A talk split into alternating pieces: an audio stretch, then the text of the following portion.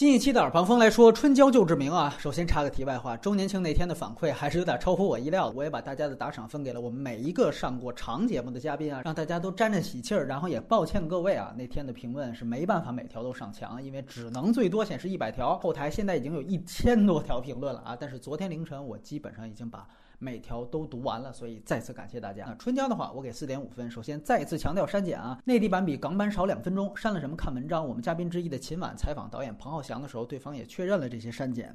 但即便是这样，如果非要看的话，还是强烈建议看粤语版。虽然内地的粤语版也是删减的，但是至少很多粤语的谐音梗你才能看明白。在北京的百老汇电影中心、侨福芳草地都有粤语的放映。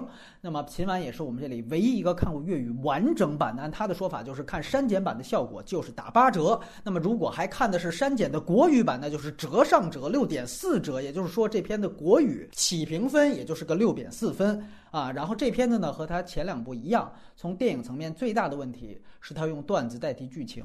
用段子代替人物弧光，简单的来说就是既没剧情也没人物，所以没办法及格。而且这次完全重复自己。第二部中间来个内地的女的，增强危机感，这次也一样。第二部最后志明表演个节目，唱个歌，春娇就回心转意了，这次也一样。什么叫段子电影？就是桥段与桥段之间没有任何联系。举个例子。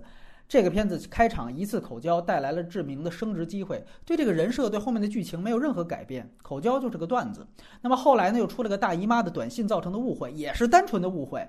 那蒋梦婕出现来了，就是另外一卦了，对吧？而且蒋梦婕那段也是孤立的。彭浩翔老套路就是两女争风吃醋，然后男的维护正事，最后你看春娇闹分手呢，又变成了台湾地震的事儿。可见他所有段子和段子之间是没有任何联系的。你感觉出了地震，男的自己先躲桌子底下了，那么大的事事儿。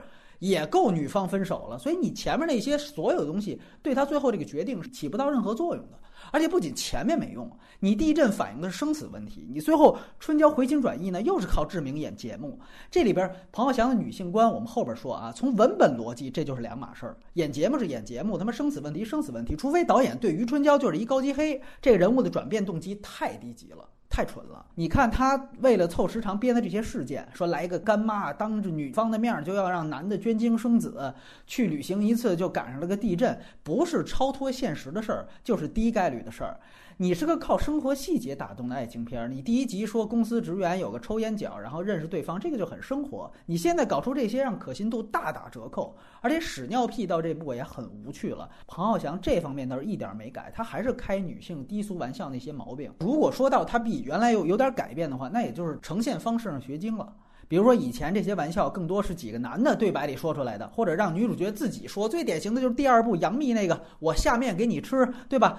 这个说出来的话，稍微有点意识的观众都会产生反感。但是，哎，这里边压让女性角色，比如说春娇那些闺蜜团说出来了，好像哎，我呈现的是闺蜜之间的玩笑，是不是我就有道德保险了？但是问题是，无论哪个角色，不都是你本子里的角色吗？就跟比如说里边煞有介事的说扔个球啊，选选两次，两次都是重来的结果，那不都是你彭浩翔编了算的？比如说那个白毛女的梗，你说这个话让她闺蜜说出来，她就不低俗了吗？还是喜欢你那句话，你拍性高级点儿。制造一个多异性的文本，而且彭浩翔这个女性观，现在说到他这个问题，狗改不了吃屎，永远是二女争一夫，然后展现的永远是女性之间的勾心斗角，一个耍心机，一个绿茶婊，蒋梦婕装病。于春娇护士装，然后还想扎漏那个避孕套，那意思用娃拴住男人。你去看他上一部也是一个套路。我想问，你怎么不设置一个二男争一女的故事呢？怎么不是春娇里有个干爹来家住呢？怎么不是邵茵茵在外边随便找牛郎，最后也像秦沛一样，我操，悔恨一下就完了呢？你说干爹干妈都一样，那剧情需要。哎，你弄个更年轻的干妈来，一会儿让蒋梦婕激突，一会儿又让她露腿，无非还是剥削女性的露肉戏呗。你说这是陆港关系影射吧？那也是老杜几年前的单身男女依旧玩剩下来的，对不对？而且咱们说到底，你一次两次不挑理儿。问题是彭浩翔所有片子都这操性，你可以回想一下，片子里面几乎都有一个女性角色是心机婊、绿茶婊。要不然呢，就是会有这种两女争一男的这种女性勾心斗角的情节。我也不知道他哪儿那么大劲，特别喜欢呈现女性之间争风吃醋的戏份。尤其第二集还大言不惭地说：“哎呀，我把杨幂跟余春娇的这种争斗啊，就是往那个导火线里边帕西诺和德尼罗的方向拍的。”哥们儿，大清已经亡了。而且他片子里边的男的永远特别无辜。就说这系列，我从来就不觉得彭浩翔是各打五十大板，他对待两性关系上是平衡的，他永远是倾向男性一方，只是他倾向的方法是在编剧层面的。他在设置事件的时候已经有预设立场了，尤其这部大姨妈，你仔细想想，是女方误会，男方一点错没有，对吧？蒋梦婕最后证实也是女方多虑。然后地震呢，其实也是你女方先开始抱着门不撒手，然后你还提分手。那也就是说，我男方呢，我又帅又无辜，最后我还会表演节目，一哄开心齐活。秦沛那角色也一样，老司机一生，最后还去劝他女儿。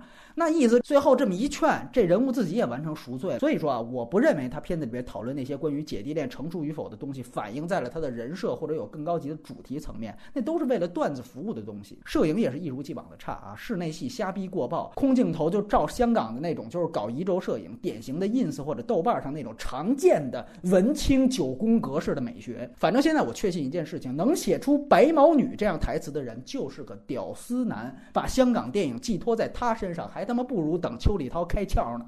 嘉宾意见：海老鼠八分。他认为春娇系列现在已经堪比林克莱特的《爱在日升日落》三部曲了。秦晚八分。第三部好于第二部，比首部略逊。他觉得笑点是很多很足，而且对他也都产生了作用。更重要的是，他觉得彭浩翔总能将满满的恶趣味和生活真相自然的结合在一起，这种兼具地域特质和导演风格的爱情性喜剧，可以说是华语的。独一份了，希望可以天荒地老。浮游给了七分，但是他觉得剧本的问题呢很多，但是呢，他觉得这两个人物非常非常好，尤其到这部状态也特别好。曾国祥的串场也是亮点。